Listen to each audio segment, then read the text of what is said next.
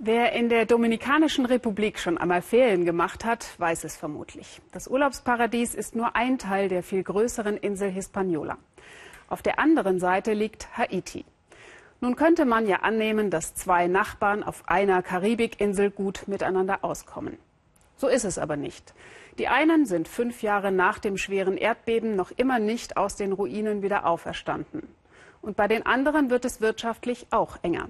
Deshalb schieben sie die Nachbarn, die sie einst zum Arbeiten ins Land geholt hatten, jetzt wieder zurück. Peter Sonnenberg. Eine Zeltstadt, wie es in Haiti nach dem Erdbeben vor fünf Jahren viele gab. Doch unter diesen Planen leben keine Erdbebenopfer. Wir sind an der Grenze zwischen Haiti und der Dominikanischen Republik. Hier gab es keine Naturkatastrophe. Das Elend dieser Menschen haben die Politiker der beiden Länder zu verantworten. Alle hier sind Abgeschobene und Flüchtlinge aus der Dominikanischen Republik. Haitianer, die oft schon vor Jahrzehnten in das Nachbarland ausgewandert waren oder deren Kinder, die dort auf die Welt gekommen sind und Haiti zum ersten Mal sehen. Im Juni hat die dominikanische Regierung begonnen, diese Menschen abzuschieben. Sie sagen, du siehst aus wie ein Haitianer. Warum hast du dominikanische Papiere? Und zerreißen sie. Und was passiert dann? Dann kannst du dich nicht mehr ausweisen und sie deportieren dich nach Haiti.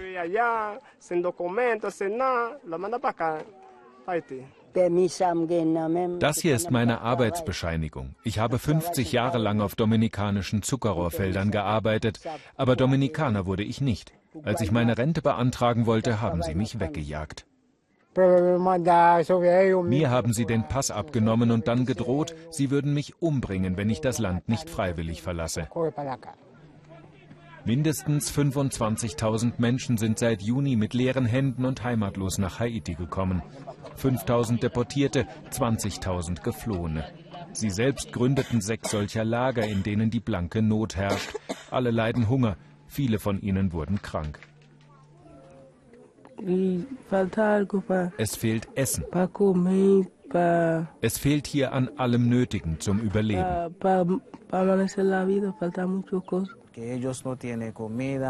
Die Versorgungslage in den Camps ist schwierig. Es gibt nichts zu essen, weil die Behörden die Situation der Menschen hier schlicht ignorieren. Es kommt keine Hilfe. Einige der Männer gehen jeden Tag zurück über die grüne Grenze in die Dominikanische Republik, um auf den Feldern dort Früchte für ihre Familien zu sammeln. Jean Aika ist Jesuit. Er ist der einzige Helfer im Camp in Ansa-Pitre, in dem seit Juni ständig um die 400 Familien leben.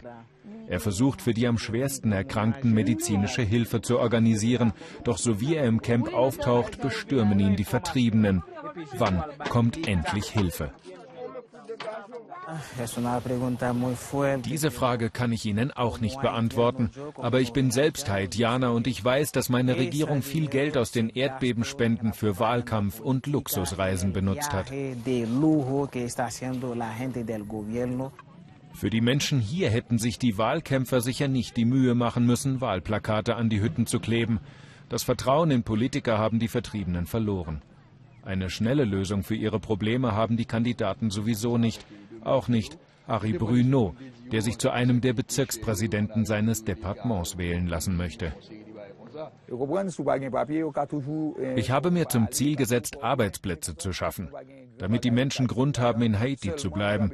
Dann wäre es kein großer Verlust für uns, wenn die Dominikanische Republik ihre Grenze schützt und sich gegen uns abschottet. Die Dominikanische Republik ist selbst ein armes Land, auch wenn es gegen Haiti paradiesisch erscheint und jedes Jahr Hunderttausende deutsche Urlauber anzieht. Zwischen 1950 und 1980 gab es drei Anwerbekampagnen für haitianische Gastarbeiter. Doch immer gab es auch starke Konflikte zwischen den Nationalitäten. Mit ihrer aktuellen Abschiebepolitik erntet die Regierung in großen Teilen der dominikanischen Bevölkerung Beifall. Eine der Traditionsparteien hat vorgeschlagen, man solle beide Länder mit einer 360 Kilometer langen Mauer trennen.